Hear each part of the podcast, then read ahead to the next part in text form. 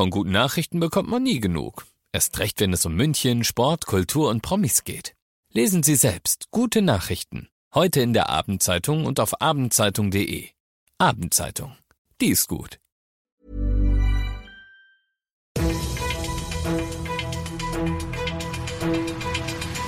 95 5 Charivari, das München Briefing, Münchens erster Nachrichtenpodcast.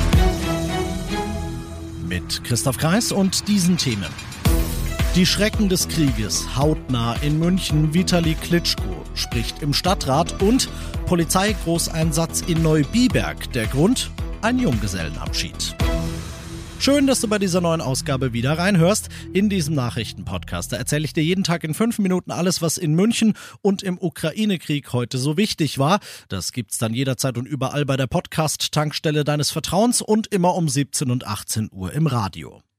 Sein Auftritt hat betroffen gemacht. Man hat bei vielen im Saal gesehen, wie es sie mitnimmt. Auch ich selbst habe mehr als einmal eine Gänsehaut bekommen.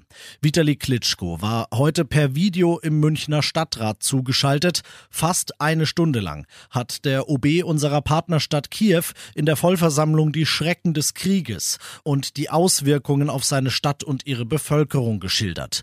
Er erzählt von Raketen, die den ganzen Tag überall einschlagen. Er erzählt von einer Stadt, die halb leer ist. Zum einen, weil so viele geflohen sind, zum anderen, weil so viele getötet worden seien, dass die Leichen nicht mehr zählbar sind.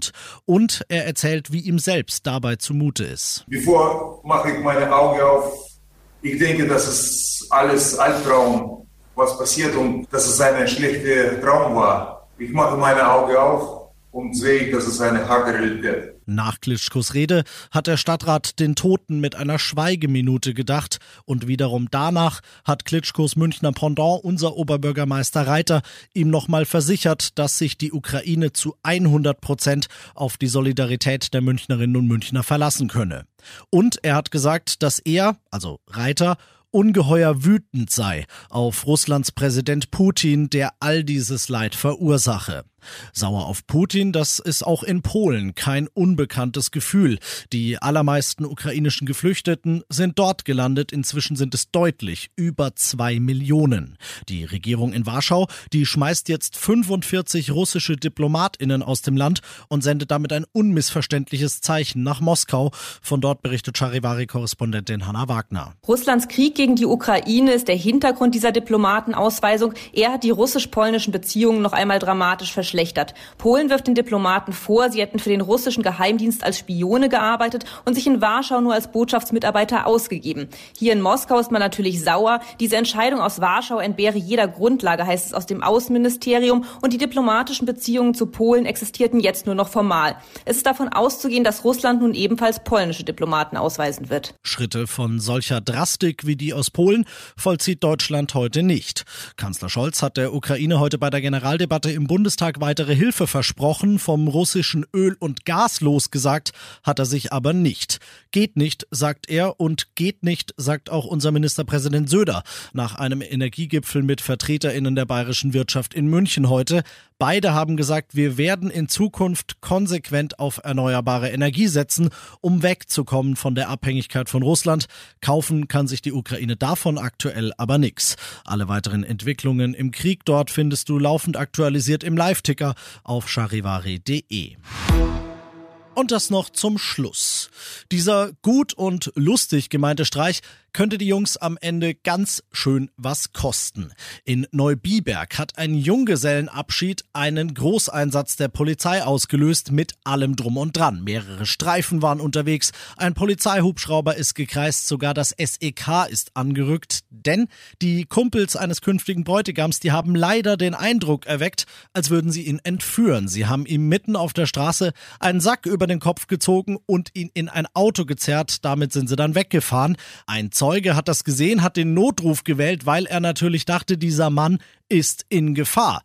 Kurze Verfolgungsjagd über die A99 und am Flughafen dann wird das Auto der vermeintlichen Kidnapper gestoppt. Das Missverständnis wird aufgeklärt.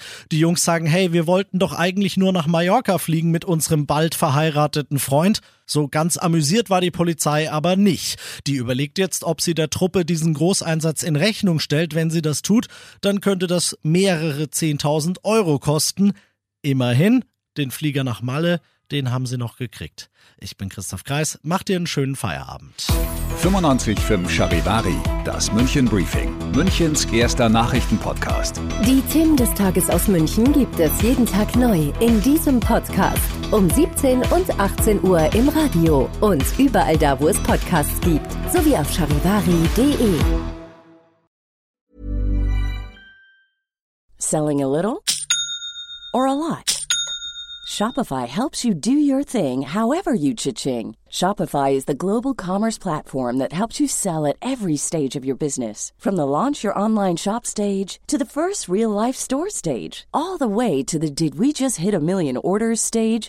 Shopify is there to help you grow. Shopify helps you turn browsers into buyers with the internet's best converting checkout. 36% better on average compared to other leading commerce platforms because businesses that grow grow with Shopify. Get a $1 per month trial period at Shopify.com slash work. shopify.com/work.